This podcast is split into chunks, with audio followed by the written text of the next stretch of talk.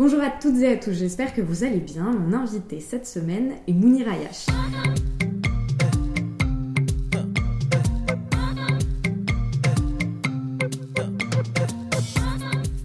Présente est un podcast dans lequel je souhaite mettre à jour ce qui vient en amont puis en aval de l'art contemporain. Mes questions portent donc rarement sur les œuvres en elles-mêmes, mais davantage sur toutes les réflexions et les doutes qui gravitent autour de celles-ci.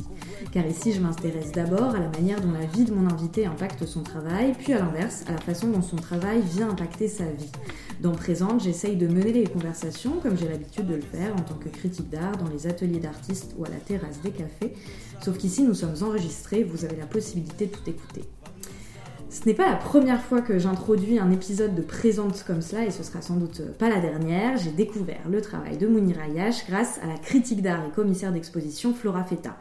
Mounir Ayash est autant un artiste qu'un savant fou. Peut-être euh, est-ce le fait qu'il ait été euh, biberonné à la science-fiction depuis gamin, mais il semble que pour Mounir, rien n'est impossible. Ses œuvres sont une somme de, de codes informatiques, tout droit issus de logiciels de gaming, d'histoires personnelles inspirées de sa famille originaire du Maroc. Bref, pour ce nouvel épisode de Présente, je vous propose une plongée dans l'univers arabo-futuriste de Mounir Ayash. Bonjour Mounir et merci d'avoir accepté mon invitation. Bonjour, ben, merci euh, pour l'invitation. je suis ravie parce que euh, on réussit enfin à se voir. Ça a été compliqué parce que ces derniers temps, tu as fait énormément d'allers-retours euh, entre Paris et Marseille, où tu vis depuis un an. Ce qui n'est pas anecdotique, car tu es parti vivre là-bas spécialement pour travailler sur un projet totalement ouf que tu as présenté lors de la Biennale Manifesta. Cette œuvre porte le prénom de ta euh, grand-mère euh, paternelle, Khadija. C'est euh, une science-fiction qui s'inspire de ton histoire personnelle et nous plonge dans un avenir dystopique. Est-ce que tu peux nous expliquer son scénario? Alors, L'idée, là, pour la version telle qu'elle a été présentée, c'était de rentrer dans un tournage qui est en train de se réaliser. Tout est automatisé et avec ce fantasme de, bah, de passer derrière euh, dans les coulisses, quoi, dans le, dans le studio. Quoi.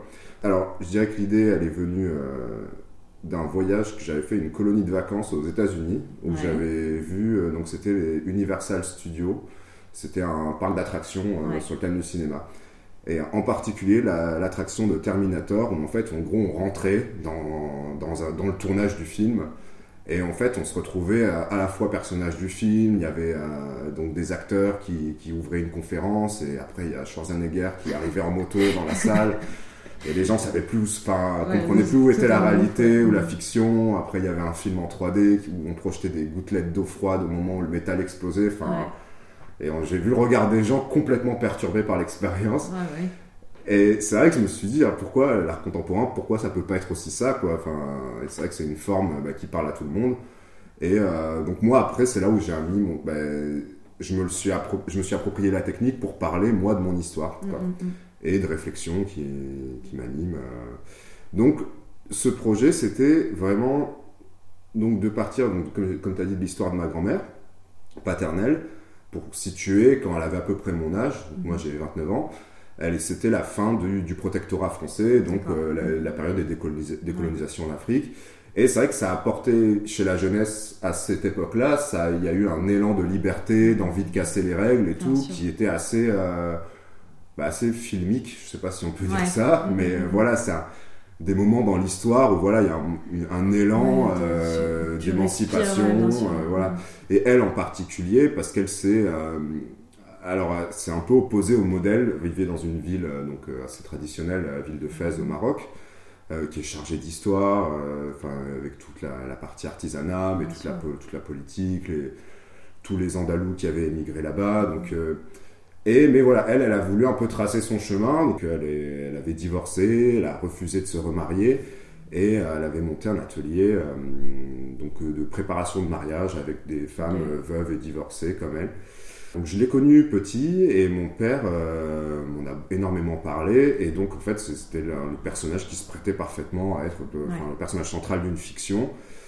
Carrément. Et, mais en partant, voilà, en l'idée c'était de pas parler directement, enfin de transposer son histoire avec les codes de la science-fiction. Parce que c'est vrai que moi j'ai été, bah, comme tu as dit, un peu biberonné à ça par euh, bah, la, bande d'amis de mon père qui étaient tous euh, geeks, euh, Donc je me rappelle quand j'étais petit, je voyais les posters de tous ces vieux films. Et, c'est vrai qu'en les, en les regardant, il y avait quelque chose d'assez politique, enfin qu'on compare avec les blockbusters de maintenant. Il y avait le, en fait l'envie d'aborder une réalité, quoi, que ce soit aussi bien l'écologie, la politique. Euh, bon, c'était très anarchiste aussi hein, dans le dans, le, dans, dans, les sujets qui étaient abordés à l'époque. Et c'est vrai que pour aborder le problème, enfin, certains problèmes du monde arabe, enfin, peut-être que moi je peux les connaître maintenant, je me suis dit que c'était quand même intéressant de passer par ce biais-là. Alors déjà, c'est moins direct. Ouais. Euh, moi, je suis pas quelqu'un de frontal, donc euh, c'est vrai que le fait d'aborder ça par des métaphores, par des... Mmh. Justement, par quelque chose qui fait un peu rêver, par la technologie, par mmh. le ouais, tous les, moyens, la technique, enfin, même le principe de devoir créer une réalité, je trouve ça hyper intéressant, enfin, en anticipant le futur. Mais pour parler de sujets qui sont carrément actuels, même passés, par rapport à son histoire. Donc voilà, l'idée c'est que je vois ça. C'est un peu de partir de l'histoire de, cette femme, mais en faire un espèce de mythe qui, donc, où elle devient une super-héroïne euh, qui se bat contre un système, qui est l'intelligence artificielle, mais avec toutes les nuances aussi, parce que euh, c'est vrai qu'on a, c'est très tentant de résumer l'histoire au bien et au mal, mais il y a toute la subtilité qu'il y a derrière. Euh, bah, juste pour prendre un exemple, quand elle a divorcé, on aimerait bien des fois que je dise qu'elle était toute seule contre un système euh, qui voulait patriarcal, qui mhm. voulait l'oppresser. Non, c'est pas vrai. Il y a eu, euh, elle a eu du soutien aussi bien bah, juridique que financier. Pas non plus voilà, c'est ça, comme on peut le faire dans la science-fiction d'aujourd'hui où il y a le bien, le mal et donc voilà, c'est, donc c'est la, j'ai pris cette forme-là parce que je trouve qu'elle permet de vraiment de, ouais, de, de montrer ces deux, enfin, donner plusieurs versions du problème. et de montrer finalement toute la complexité de cette histoire et que voilà. il n'y a rien de linéaire et de. Exactement. Euh, et, du coup, est-ce que tu peux nous expliquer, nous raconter un peu cette pièce? Parce que c'était un truc totalement fou, c'était au Conservatoire de Marseille, et t'arrivais comme ça, t'avais enfin, des panneaux lumineux, enfin, c'était totalement délirant, quoi. Et euh, est-ce que tu peux nous raconter un petit peu, du coup, quelle était euh, l'histoire concrète que tu as voulu raconter Alors, l'histoire, donc c'était donc c'est une pièce qui était, pour comprendre, qui était évolutive. Donc, mhm. l'idée, c'est qu'elle ouvrait au jour de l'ouverture avec des, certains éléments. Euh, et elle s'agrémentait ensuite au fur et à mesure, aussi bien l'histoire que le contenu de ce qu'on pouvait voir sur place. Euh, bon, là, à cause du Covid qui a écourté l'exposition, cette temporalité n'a pas pu trop avoir lieu. Mhm. Mais euh, disons que j'ai enfin, j'ai dû m'adapter et donc j'en ai sorti un court métrage que je vais, qui sera prévu pour 2000, début 2021. Et euh, donc l'histoire, c'est qu'en gros, on commençait à l'ouverture avec une, euh, un dialogue en fait entre euh, donc Khadija dans son armure qui est immobilisée sur une, une espèce de stèle mhm. et qui est en dialogue avec l'intelligence artificielle qui régit le monde d'où elle vient. Donc alors et donc le dialogue tout est en arabe littéraire et donc il y avait un choix de volontairement de ne pas mettre les traductions au début pour un peu se retrouver plongé dans une ambiance où on comprend pas vraiment ce qui se mm. passe et l'idée était en fait au fur et à mesure d'amener bah, tous les éléments comme la traduction mm. Enfin tout, donc ça ça sera dans le court métrage et le euh, monde s'ouvre un petit peu euh, voilà c'est vraiment quelque chose l'idée c'était de pouvoir revenir voir la pièce de voir les évolutions et donc pour résumer, c'est un dialogue en fait entre euh, donc entre Adija et cette intelligence artificielle et en gros, elle s'est rebellée. Elle a comment En fait, on est au début de sa rébellion en fait contre ce système et en fait, c'est une discussion de géopolitique sur la gestion du monde. En fait, elle, c'était un soldat censé faire respecter l'ordre qui commence à avoir des doutes, qui commence à penser par elle-même et euh, donc en fait, elle va avoir un bah, en fait, elle est en opposition à la manière de gérer mm-hmm. donc, de ce système. Et donc, elle donne ses arguments, l'intelligence artificielle lui donne les siens. C'est un peu bah, des choses comme on a pu le dire quoi, sur le fait qu'on ne comprenait pas tous les intérêts en jeu, mm-hmm. tout donc euh, l'idée, voilà, donc là, à partir dans cette partie-là aussi, il y a pas mal de mes pensées à moi. Mais c'est ce que j'allais te demander. Voilà, donc en fait, j'ai, en fait, le projet dure depuis longtemps, euh, et donc en gros, moi, j'ai, en fait, l'idée, c'était aussi bah, de parler des problèmes actuels qu'on peut avoir mhm. maintenant, mais qui font, où on peut très bien faire le parallèle avec l'époque euh, de ma grand-mère. Et donc, et cette, en tout cas, cette, pour cette scène-là, en fait, pendant qu'elles sont en train de discuter, Radija était en train de reprogrammer en fait euh, son armure qui est immobilisée pour arriver à se débloquer du contrôle de l'intelligence artificielle. Et en fait, le dialogue s'arrêtait au moment où elle arrivait à se déverrouiller. Et en fait, c'est à, partir de ce moment-là que là, une actrice joue dans la combinaison, parce que là, c'était juste un mannequin. Mhm. Et euh, donc, elle se lève, et c'est ensuite que là va avoir lieu l'action. Euh, toute une, donc, il y a une grosse partie euh, bah, qui est ce que je connais, moi, en fait, de programmation. De, et l'idée, c'était ça, c'était à la fois de parler de politique et de, enfin, de religion, de plein de choses, mais avec cette technique à côté, enfin, que les deux marchent ensemble, en fait. Quoi. Donc, voilà un peu pour euh, ce qu'on pouvait voir euh, C'est trop excitant, c'est trop bien. Mais du coup, ce projet, j'imagine qu'il va être vraiment. Euh, enfin, que tu vas le poursuivre. Exactement, ouais, ouais, comme bah, parce que oui, il y a plein de facettes en fait. Ça peut, aussi bien avoir des objets dérivés. Ça, qui partent de cette histoire, mais qui servent aussi pour la suite du court métrage. Qui sont, ça peut être, je le vois presque comme une série en fait, quoi, en fait avec, avec des saisons et donc euh, peut-être même un jeu vidéo, on verra oh. ce, qui est, possible. C'est ouf. Et cette œuvre, elle s'inscrit dans une esthétique et des réflexions qui sont celles du courant, entre guillemets, de, de futurisme. Si je devais en esquisser une définition, je dirais que c'est un courant qui emploie la science-fiction et la cyberculture dans une démarche d'empouvoirment et de réappropriation de l'être arabe. Alors, euh, est-ce que déjà cette euh, définition euh, te convient? Est-ce que tu veux l'étayer? Et surtout, pourquoi l'art futurisme est au cœur de ton travail? Alors, euh, bah, la définition, elle, est, assez bonne. Ouais, non, c'est très bien. Alors, fait marrant, justement, j'ai rencontré par Flora Feta, donc, par qui tu, m'as rencontré. Bah, j'ai rencontré un, donc, un chercheur qui s'appelle Johan Grandjean, qui est chercheur à l'Université de Genève, et sa thèse, c'est euh, l'arabe futurisme, en fait. C'est euh, comment euh, la représentation dans les artistes arabes et mhm. aussi issus des diasporas comme moi. Et c'est vrai que quand j'ai commencé la démarche, bon, je pensais un peu, je l'avais jamais vu autour de moi, donc je mhm. pensais un peu être tout seul. Et il se trouve qu'on est tous des deuxième, troisième génération, mhm. en fait, à utiliser ces codes-là, alors de plein de manières différentes. Moi, je pense que j'ai vraiment pris l'axe de la technique comparé à d'autres qui sont plus bah, sur des choses plus poétiques, euh, sur des figures, euh, par exemple, j'en ai rencontré là qui est en Suède, qui reprenait euh, les, bah, toutes les figures des jeans et tout, mhm. et qui, enfin, qui, qui les rend. Je sais plus, c'était avec des spectacles de drag queen qui reprenait le personnage d'Aisha Kandisa. Mais voilà, enfin, c'est assez marrant, des choses dont j'avais entendu parler quand j'étais petit, dans des mythes qui faisaient peur, et là, de les revoir comme ça, dans des trucs super puissants, c'était assez, assez c'est super intéressant. Bref, tout ça pour dire que voilà, on, a, on est beaucoup à avoir eu la même idée à peu près au même mm. moment en fait, quoi. Donc là, on, on est tous un peu en, simultané à proposer des choses. Euh, ben, là, moi, pas j'en ai, je suis leur travail. Mm. Euh, j'ai pas encore eu l'occasion là d'en rencontrer trop. Euh, mais c'est prévu. Mm. Là, justement, à partir d'un moment, je pense que ça va être intéressant de voir comment on peut se connecter sur ces, sur ces idées-là. Et alors moi, pour résumer très simplement, Très simplement. Florent m'a prévu que ça allait être simple avec toi. tout ce qu'il y a à apprendre.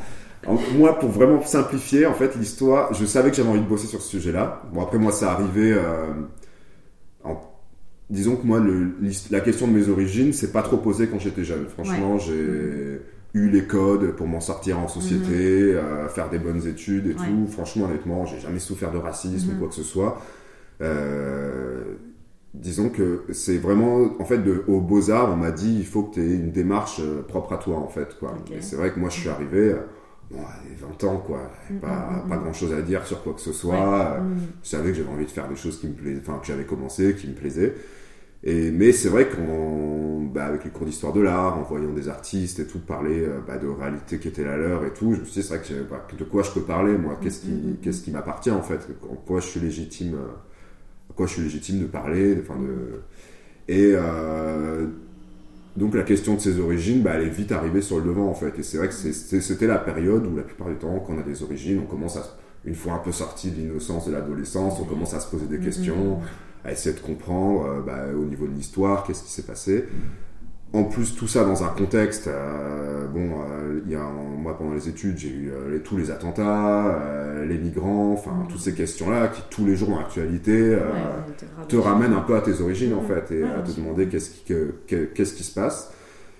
Et c'est vrai que ben là bah, j'ai dû enfin j'ai fait un travail vraiment essayer de recherche comment moi je pouvais parler de ce sujet là mais voilà je me sentais pas légitime pour en parler direct et affirmer des choses dont j'étais même pas sûr en fait quoi. Donc c'était quand même voilà sur plusieurs années et et je me sens, à la fin, je me sentais toujours pas légitime pour parler de ça directement. Et c'est là qu'en fait, qu'est venue l'idée euh, ben, d'en parler à travers la science-fiction. Et de pas être direct. Et, et, ça allait aussi contre quelque chose que j'avais vu. Donc moi, dès que je, je m'intéressais à des artistes qui parlaient de ces questions-là euh, sur le monde arabe, c'était hyper pessimiste en fait. C'était quelque chose qui me déprimait. Euh, tout mm. allait. Enfin, j'ai peut-être, j'ai peut-être pas bien fait mes recherches, je sais pas. Mais en tout cas, ce que je voyais, ça dépeignait un tableau noir de toute la mm. situation, de tout. Et, moi, je me suis dit que je voulais prendre un peu à contre-pied cette démarche et, euh, et justement donner, donner un sentiment positif, en fait. Quoi. Et c'est vrai que bah, la science-fiction, même s'il y a tout ce côté un peu dystopique et tout, il y a quand même le, le, fait de se projeter dans l'avenir, de réfléchir, de considérer que certaines choses sont acquises et tout, alors pour l'instant elles sont encore en questionnement. Et euh, ouais, c'est pour quelque chose de résumé, ça fait un peu long là. Non, non, mais c'est très bien, c'est ouais, ouais, tu choisiras. Mais je choisirai euh, rien, vas-y, c'est très bien. Et le et en fait, je suis parti de l'histoire de mon père en fait pour vraiment enclencher la démarche, qui lui était euh, donc qui était qui était venu assez jeune en France, euh, mhm. par, grâce à mon grand-père qui avait fait la guerre euh, d'Indochine avec les Français. Mhm. sous le protectorat, qui est s'installer en France, et, et mon père, donc, qui a grandi, qui a commencé sa jeunesse dans la, dans la Médina de Fès, et qui ensuite a grandi en banlieue de Paris, enfin, la ville de Dreux. Et, et qui en fait qui a qui a fini euh, dans l'ingénieur en informatique et qui a travaillé sur une navette spatiale donc quand j'étais petit en fait quand je suis né quoi. Donc vraiment là tu as la possibilité d'avoir un imaginaire de ouf. c'est ça. Ton papa était le plus stylé de l'école ben, c'est ça exactement.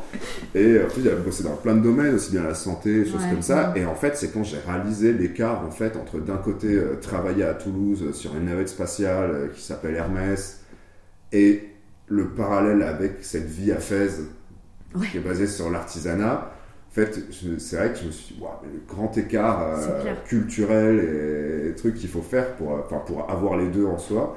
Et c'est de là qu'est parti mon premier projet, en fait, qui s'appelait mm-hmm. Averroès, et qui était l'idée, enfin, c'était l'idée, c'était de faire un simulateur de vol spatial en abordant, en partant de cette trajectoire-là.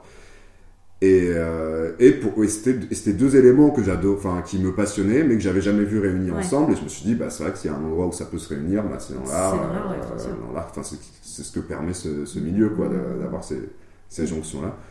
Et euh, donc voilà, donc ce qui m'a amené aussi à parler, enfin, à voir le, le, roman Dune aussi de Frank Herbert. Euh, qui justement puise complètement dans l'histoire de l'âge d'or de l'islam, pour créer le, roman qui a défini les bases de la science-fiction moderne. Et c'est quelque chose qui a complètement été enlevé dès qu'il y a une adaptation visuelle et tout, on l'a complètement mis de côté, mais ça reste le livre le plus vendu de science-fiction de tous les mm-hmm. temps, quoi. Donc, il y a un ancrage du coup. Euh, ah oui, oui l'histoire commence avec un djihad. Euh, c'est une planète, c'est un désert avec des épices, qui sont les métaphores de la, du pétrole euh, au Moyen-Orient. Enfin, c'est et c'est ouais et, justement, enfin, c'était le sentiment que cette, cette c'est une œuvre majeure, quoi, mm-hmm. qui a donné naissance à Star Wars derrière, à ces choses comme ça.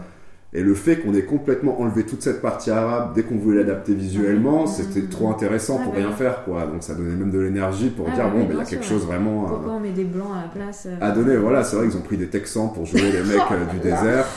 Et c'était. Euh, et c'est hilarant, c'était. Donc, ouais, voilà. Et puis même dans toute la science-fiction, en fait, vu que ça parle de. En fait, vu que ça a été. Visuellement, ça a été créé d'un point de vue américain. Mhm. Dès que ça parle de l'étranger, qu'on a besoin de faire référence à quelque chose de mystérieux, c'est toujours dans le pays arabe en fait. C'est la culture, euh, même dans les derniers Star Wars, il y a un robot avec une burqa.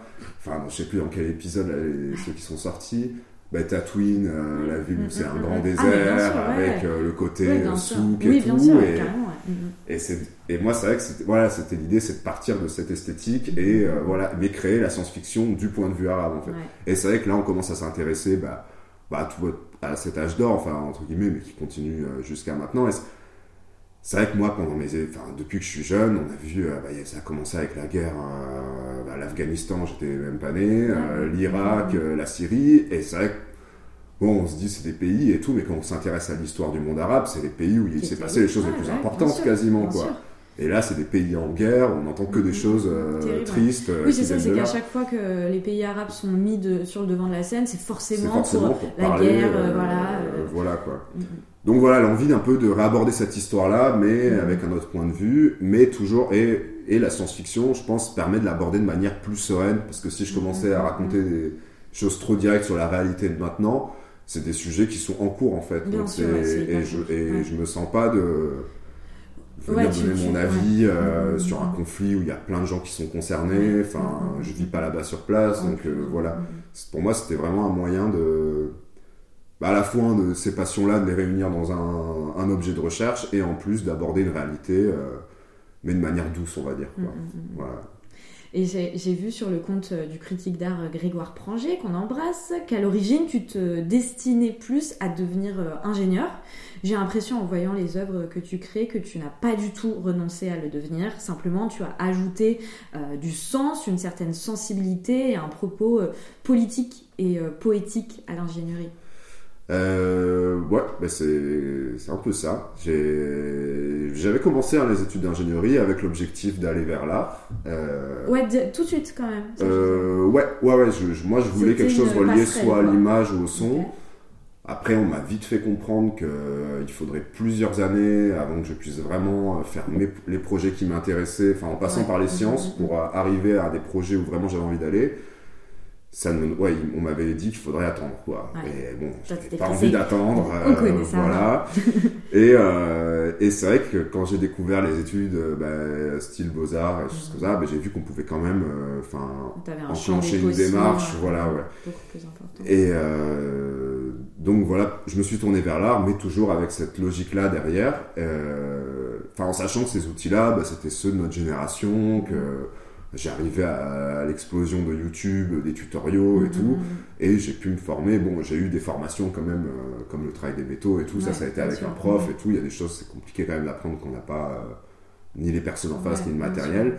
Mais j'avais tout le monde de l'informatique devant moi. Ouais, c'est ça, tu avais la possibilité d'avoir un apprentissage qui était autodidacte. Qui était énorme, quoi, en fait, ouais. Et c'est vrai que bah, avec le recul, je regrette pas du tout parce que c'est vrai que je vois les. Enfin, j'ai gardé beaucoup d'amis qui sont ingénieurs et tout, ils sont tous spécialisés dans quelque chose, mais c'est très rare ceux qui sont capables d'aborder euh, plusieurs domaines. Euh. Mm, mm, mm, enfin, voilà, je pense qu'il y avait un côté. Euh, moi, j'ai un peu été bercé justement au mythe bah, de l'ingénierie à l'américaine en fait, quoi, qui est beaucoup plus rock'n'roll quoi que la française où il faut faire des grandes écoles et tout enfin, il y a le mythe de la Silicon Valley où on commence une entreprise dans un garage et ça devient une multinationale, voilà.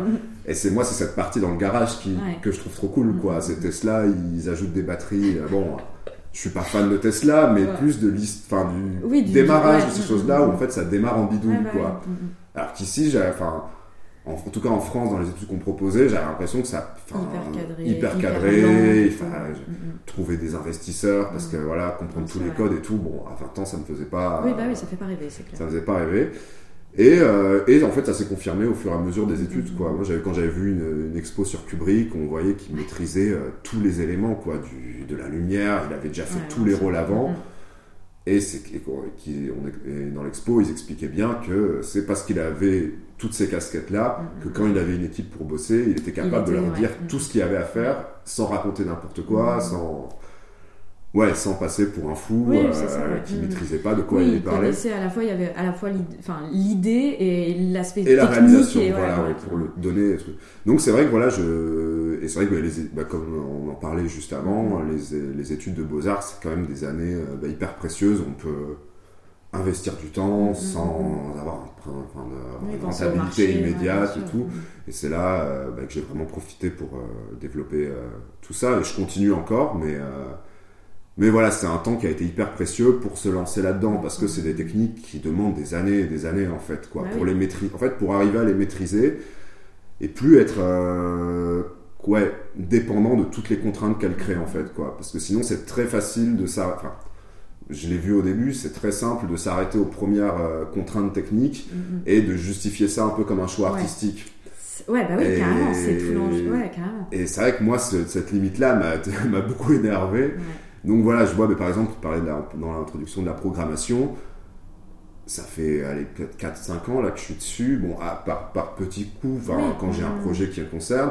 Mais là, je commence à toucher du doigt vraiment le, le truc où là, je peux commencer à faire des choses vraiment intéressantes, où moi, j'ai le contrôle sur ce qui se passe, comment je peux déclencher des moteurs, comment je peux déclencher des, séquences par rapport à une vidéo, des choses comme ça. Et euh, bon, c'est juste que j'ai toujours voulu faire, mais il fallait les années pour euh, prendre le niveau sur tel domaine, tel mm-hmm. domaine, tel domaine et tout. Donc, euh, mais c'est super intéressant quoi, pour le de tout faire évoluer en même temps. Ça, tu dois, après, des fois, on arrive à une limite euh, de temps, hein, parce sur comment. Euh, mais voilà, en tout cas, c'est vraiment. Je, je pense j'ai aussi beaucoup bénéficié, comme je t'ai dit, de, bah, de YouTube et de tous les forums et de tous ces trucs-là. Quand j'étais au Beaux-Arts, j'ai pu construire la fraiseuse, une fraiseuse numérique parce qu'il y avait euh, les tutoriaux.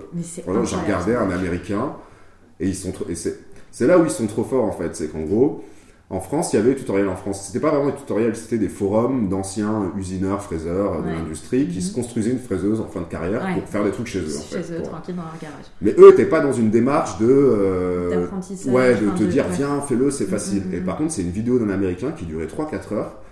Qui, dit, qui disait, euh, en plus avec des réflexions sur la vie, euh, pour dire que le partage devait être gratuit et tout, qu'il la faisait en 3-4 heures, le montage était trop bien fait, tu regardais la vidéo, tu disais ah ouais, je le fais en deux semaines. Bah oui. Résultat, ça a pris 8 mois. 8 mois, mais le type, il avait ce don pour te donner envie de commencer en fait. Et, ça, en France, ça n'existe pas en fait. Mais lui, il avait, il n'était pas payé pour faire ça, mais il te donnait cette énergie pour euh, te lancer dedans en fait et galérer quoi. Et j'avoue, ouais, c'est c'est ce genre de truc ouais, où vraiment je me disais, ouais, c'est en fait, il faut juste le vouloir quoi. Et en fait, en apprenant à faire ça, ben, les projets d'après, c'était beaucoup plus simple quand j'avais un truc que j'avais déjà appris avec ça. Donc voilà, en fait, je le vois vraiment comme de l'investissement à long terme. Je m'en sers toujours des techniques que j'ai pour faire cette fraiseuse numérique. Maintenant, ça me permet de contrôler des moteurs et tout, mais de manière super précise et au point où maintenant, ben, je peux avoir, la, comme tu as dit, mettre la sensibilité et la poésie dedans, en fait. Quoi. Oui, c'est ça, c'est que maintenant que tu as cette base technique, tu peux t'en éclipser. Voilà, et vraiment choisir euh, comment tu veux l'utiliser et pas juste être dépendant de. Bah, bah, d'un technicien, de machin, ou d'un ingénieur et tout. Là, Et j'avais bossé dans la mode, et c'est là où, enfin, en parallèle des études, et c'est là où j'ai beaucoup appris, parce que bon, ça me permettait de financer un peu mes projets pour la partie événementielle. Et, et c'est vrai que je voyais euh, le décalage entre les directeurs artistiques qui avaient une idée et les techniciens qui réalisaient l'idée, et le gap qu'il y avait entre les deux, parce qu'ils ne pouvaient pas se parler, c'était deux, deux vocabulaires différents. Ah, Donc on s'en sortait toujours avec un compromis, avec des factures exorbitantes. Bon, c'est moi, c'est quand j'ai vu le prix des factures que j'ai aussi. c'est les problèmes d'argent qui m'ont poussé à construire une fraiseuse. Hein, quand j'ai compris que j'allais pas pouvoir sous-traiter euh, dans l'immédiat euh, mes projets et tout. Donc euh, ça a été euh, voilà c'est tous ces éléments là qui m'ont motivé à vraiment euh, ouais avoir la maîtrise sur la technique et ouais pouvoir en sortir. Mais voilà comme je te dis c'est en fait c'est très long comme démarche parce que même là pour Manifesta je sais qu'il y a des choses que j'ai commencé à apprendre pour là mm-hmm. pour ce projet là qui en fait seront vraiment effectives dans deux ans. Le temps de les maîtriser, d'avoir le temps de vraiment les développer et tout. Donc c'est vraiment une logique de long terme. Et mm-hmm. c'est vrai que t'es vite jaloux quand t'as ton pote sculpteur qui peut vite faire une sculpture en un mois qui est impressionnante, alors que toi t'es sur une, un truc qui prend deux ans pour que ça marche. Et des zéros et tu comprends. voilà, c'est ça, et tout faire marcher. Mais voilà. Mais là, voilà, moi, là, je sais que j'ai engrange les trucs que j'ai commencé il y a 2-3 ans. Oui, tu commences à récolter les Voilà, c'est ça, ces choses-là. Donc, euh, c'est voilà, c'est comme temporalité, c'est assez intéressant aussi. Quoi. Faut pas être pressé, faut Ouais, c'est ça, et c'est pas, évident. Euh, pas désespéré quand ça marche pas. et comme je disais dans l'intro, en fait, finalement, je te vois un peu comme un savant fou. Parce qu'au-delà du fait que la gestion des logiciels de gaming et des imprimantes 3D est impressionnante, je crois que ce qui me scotche le plus, c'est la manière dont tu mets tout en place pour que euh, la fiction et le virtuel impactent notre réalité. Mm. Ben ça, oui, mais de toute façon, c'était ça le but, quoi. C'était dans, dans le fait de s'investir autant, mm, mm, mm, je pense, dans les techniques, c'était la, voilà, d'avoir toujours le, bah, il y a un objectif en fait qui est derrière, qui est dit, bah, qui est de faire rêver un peu, quoi, et de donner. Euh, mais en gros, c'est vrai que c'est la démarche, elle a vraiment été de de faire évoluer à la fois le discours et la technique en parallèle en fait quoi pour que les deux en fait se s'agrémentent et... voilà. Et c'est vrai que c'est bon on parlait moi je découvrais euh, bah, un peu l'histoire du monde arabe et mm-hmm. bah, l'impact des guerres, enfin essayer de comprendre où ça, enfin de toute façon on peut remonter euh, jusqu'à très loin, mais au moins pour comprendre le contexte actuel, quoi, enfin comprendre pourquoi il y a une guerre ici, pourquoi. Et c'est vrai que par exemple, je prenais l'exemple de la fraiseuse, c'est quand même des machines très, enfin, assez complexes parce que tu as plein de systèmes qui dépendent l'un de l'autre et pour que tout marche à la fin, c'est une somme de, d'éléments, de, mécanismes. Il y a tout, il y a de l'eau, il y a des, dizaines de mètres de câbles avec de l'eau qui passe à l'intérieur, des moteurs, des trucs.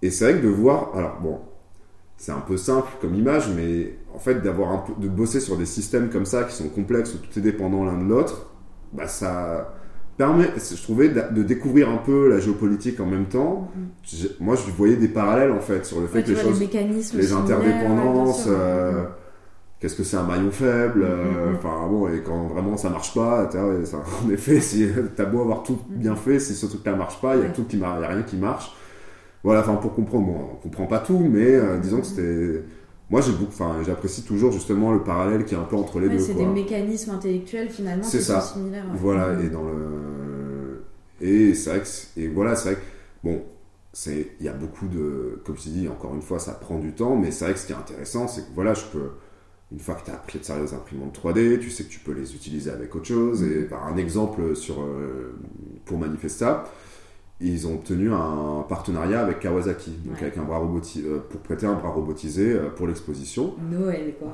Voilà, qui tenait. Et c'est vrai que c'est intéressant. Et donc, mais par contre, le partenariat se faisait. Et ils ont vite dit que par contre, on va pas vous filer un technicien pendant deux mois qui va faire votre projet pour vous. Là, nous, on vous fait une formation mm-hmm. et on voilà pour que le projet puisse aboutir. Et en fait, si j'avais pas eu toute cette base avant sur les fraiseuses numériques et sur toutes ces choses-là, j'aurais rien pu faire parce que c'était du, c'est de la programmation, c'est du code, c'est des machines pour l'industrie, c'est pas du tout, euh, c'est pas drôle quoi quand. c'est les vecteurs, euh, toutes ces choses-là, les trucs du lycée, euh, que j'ai du bras. Je vais avoir mal de crâne en Non, et, là pour le coup, c'était. ben, ça a permis d'aller plus loin que juste le. Enfin, je sais pas comment dire ouais, le fait que j'ai quand même cette base technique, ça a permis quand même de, voilà, de, quand on travaillait les mouvements, qu'est-ce que le bras robotisé tenait la caméra qui permettait de filmer euh, le plan séquence en live dans l'exposition. Bah, le fait quand même qu'il n'y ait pas cette barrière de la technique entre moi et le technicien et quand il m'apprenait les choses, on a vraiment pu aller à enfin, l'essentiel, euh, quel euh, mouvement, enfin, quelle vitesse, quelle, voilà, comme vraiment avec un, bah, comme quelqu'un qui choisit quelle couleur il veut mettre sur un tableau, quoi, en fait. Euh, et, pas juste d'être limité à est-ce que ça peut bien marcher ou pas. Et le type dit mais qu'est-ce qu'il me raconte lui euh enfin, C'est un petit exemple quoi pour montrer que c'était super intéressant de pouvoir euh, comprendre le vocabulaire de la personne en face mm, mm, mm. pour aller plus loin dans le projet que le, enfin, un peu le côté superficiel qui aurait été juste de le faire marcher et, dire ok ça marche, voilà c'est ça. Et dire ah je veux ça, mais le type a rien compris. J'ai l'impression que ce qui t'intéresse finalement c'est vraiment d'avoir euh, l'emprise sur l'ensemble de ton projet et de pas avoir à. Peut-être qu'un jour ça viendra, tu vois, mais au départ de ne pas avoir à déléguer et d'être. Euh, capable de, de, tout gérer quoi et de que ce soit l'aspect technique l'aspect euh, esthétique l'aspect intellectuel enfin tu vois Ouais, bah oui, c'est un peu ça. Bah, après, voilà, j'y pense de plus en plus à déléguer. Ouais. Mais voilà, un peu, voilà.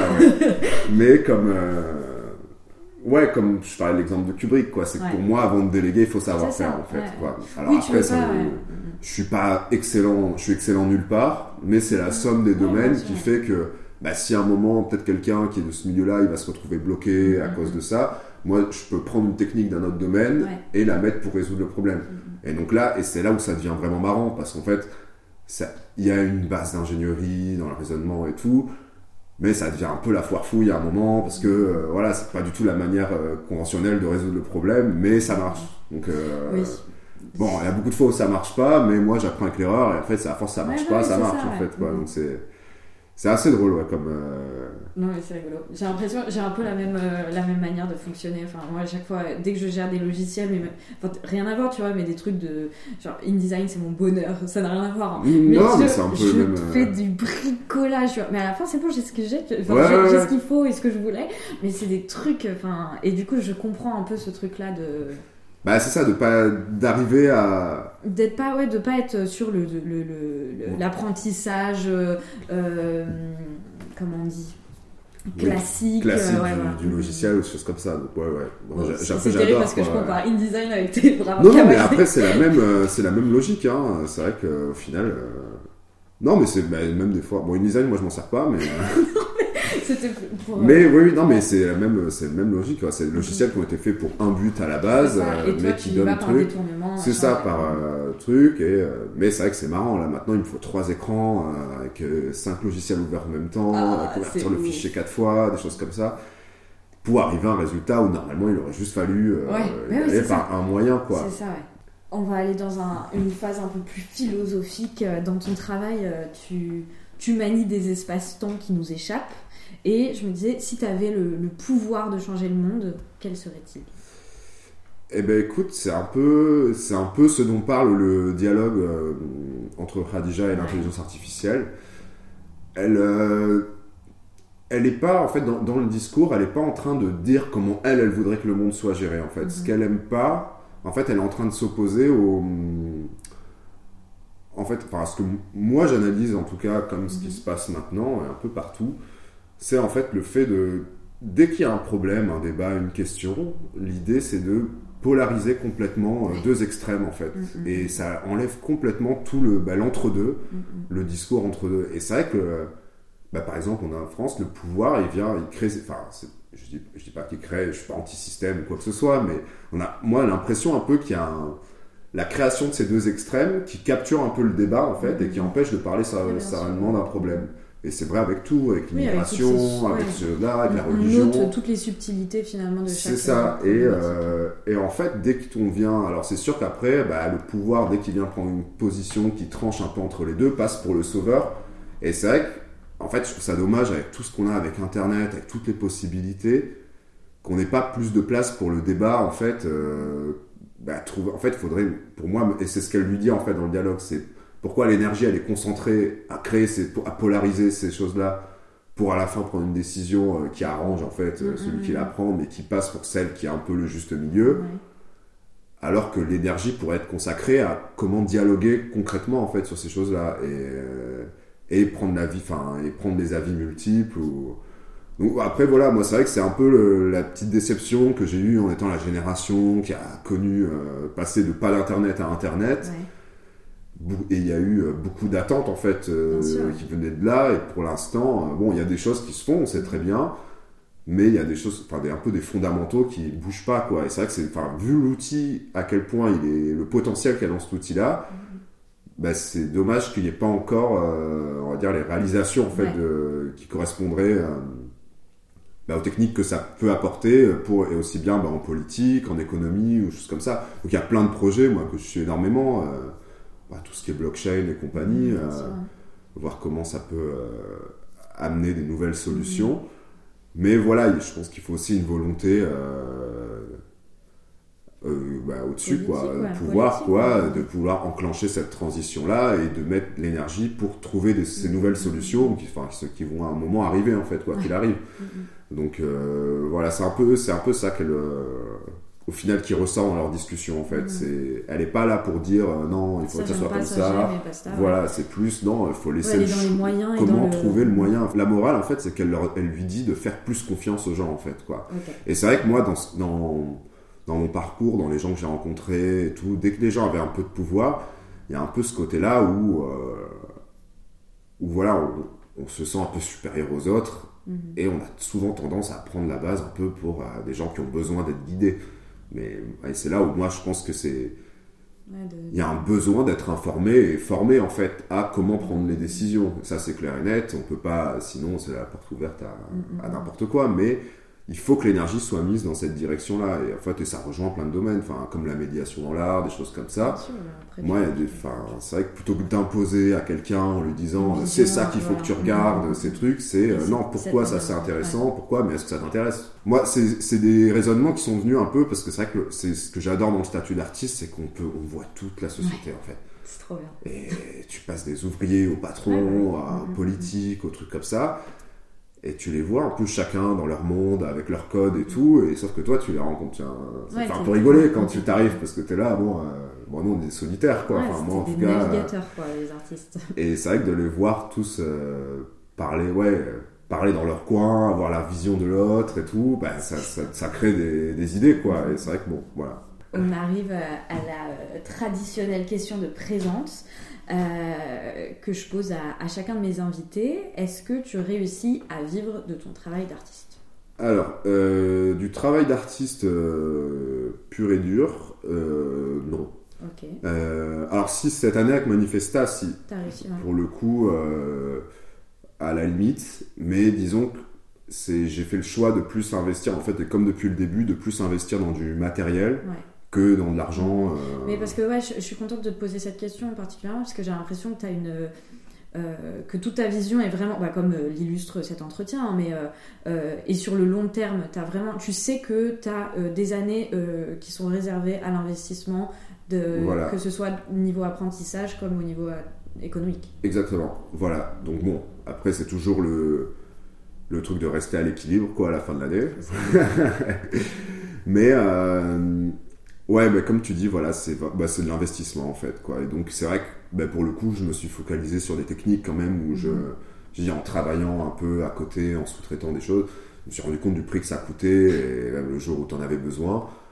Donc c'est, on va dire, c'est sur ces choses-là que vraiment j'ai mis l'accent euh, pour euh, pouvoir les maîtriser et ne pas être. Et, voilà, c'est vrai que même aux Beaux-Arts, j'ai quand même eu la chance de voir des artistes qui, qui venaient en intervenant et qui nous parlaient un peu de ces réalités-là. Mhm, mhm. Et moi, enfin, moi, je me suis lancé dans cette démarche quand j'ai compris que, vu les techniques que je voulais utiliser, oui. bah, c'était pas pour tout de suite. Quoi. Le bah, temps qu'un galeriste ou qu'une fondation me débloque les budgets pour que je puisse faire mes projets, bah, fallait, fallait patienter un petit peu. Quoi. Mm-hmm. Et bon, moi, encore une fois, j'avais pas envie d'attendre. Et c'est vrai que c'est un peu ce qui a guidé euh, le parcours. Quoi. Mais euh, non, mais après voilà, c'est super bien parce que bah, après ça crée une indépendance des malades. En fait, ce qui se passe, c'est que je sais qu'après, bon voilà, il y a les périodes où ça marche bien, les périodes un peu de disette, bah, je sais qu'en ayant accumulé un stock, en ayant chose, mm. même si tout va mal, je peux toujours continuer à produire. Et ça, c'est quand même euh, super intéressant. Euh, pour, euh, et en plus, même dans la manière de travailler, enfin, je l'ai vu là avec Manifesta, ben, en fait, le fait de travailler et d'être un peu comme un technicien, ben, dès qu'il fallait parler avec les gens, aussi bien pour le budget, pour des choses comme ça, on était sur la même longueur d'onde. Et comparé à d'autres artistes qui étaient plus dans euh, le truc ah faites-moi ça euh, ah comment on fait ça euh, moi je savais comment le faire je savais quelle machine acheter quel truc. Et c'est vrai que bon bah, pour le coup pour ce projet j'ai économisé énormément d'argent enfin de toute façon en sous-traitance ça rentrait pas du tout dans le budget qu'il m'avait donné. Justement le principe c'était de de le produire moi-même après on m'a donné un atelier aussi pour pouvoir le faire et tout qui était super grand mais voilà, il y a toute cette logique derrière qui est un peu de monter un studio en fait, quoi, un peu indépendant euh, sur toutes ces techniques-là. Bon, je peux pas tout faire non plus, hein, mais. Euh, oui, à terme, c'est normal. Mais là, c'est quand même, j'ai quand même atteint une indépendance sur plein, plein, plein de domaines euh, qui est super appréciable. Justement, en sachant que si je devais attendre un budget pour pouvoir produire quelque chose, je serais pas du tout là où j'en mm. suis maintenant. Oui, quoi, avec, Mais voilà, en fait, cette énergie-là aussi, bah, des fois, on est un peu jaloux des artistes qui peuvent, enfin, bon, en tout cas qui ont des choses qui sont beaucoup plus vendables facilement. Euh, et donc qui ramènent de l'argent aussi plus facilement. Donc là, moi après, je, moi je sous-traite pour euh, souvent pour soit pour des artistes, soit des galeries, soit même des choses qui n'ont rien à voir avec l'art. Mm-hmm. Bah, c'était pas mal l'événementiel. Et euh, mais après, moi, c'est ce qui m'a aussi permis de progresser, quoi, de, bah, d'apprendre à travailler dans des conditions qui sont pas, sont pas... celles de l'art où des fois c'est un peu voilà, c'est un peu, on voit ce qui se passe, on improvise. Et là, c'est vrai que le fait d'avoir un cadre, une échéance, des choses comme ça, ça m'a obligé à me dépasser des fois. Et ces, sensations-là, je les aurais peut-être pas eues euh, si c'était juste mes projets. Euh, j'aurais pas eu la même énergie, quoi. Puis même de voir les méthodes de travail, euh, comment, comment ça se passe, c'était hyper instructif. Donc non, non, c'est super bien, mais même là, je continue encore, hein, des fois, à bosser pour des trucs à côté. Et disons que c'est ça qui permet bah, de vivre, on va dire, quoi, dans le mais euh, ça, honnêtement, ça me dérange pas parce que ça me fait aussi. Là, par exemple, j'ai, comme on en parlait tout à l'heure, euh, je me suis retrouvé à gérer plein de gens et tout. Euh, mentalement, ça a été épuisant, quoi, ce truc-là un peu redevenir l'employé et ne pas avoir la responsabilité du, du big boss. Ouais, de est-ce que ça marche ou pas et juste être le sous-traitant, bah, je sais que ça va être bien comme phase pour ensuite réavoir envie de refaire mes projets. Je sais que j'ai besoin Oui, c'est de naviguer entre ces deux statuts qui te qui, est agréable. Quoi. Voilà, ouais. Comme ça, quand, quand c'est trop, euh, suis pas un peu trop, pas trop posé, mais voilà. On s'entend. Voilà. Merci Mounir d'avoir accepté mon invitation et d'avoir pris le temps de me recevoir pour cet épisode de Présente. Merci à vous de l'avoir écouté. Un grand merci également à David Walters d'avoir accepté de me prêter sa musique pour le générique. J'attends euh, vos retours sur le compte Instagram de Présente. N'hésitez pas à commenter cet épisode et à lui mettre un maximum d'étoiles, ça me donne de la force. Je vous dis à dans deux semaines, mais d'ici là, prenez soin de vous et je vous embrasse.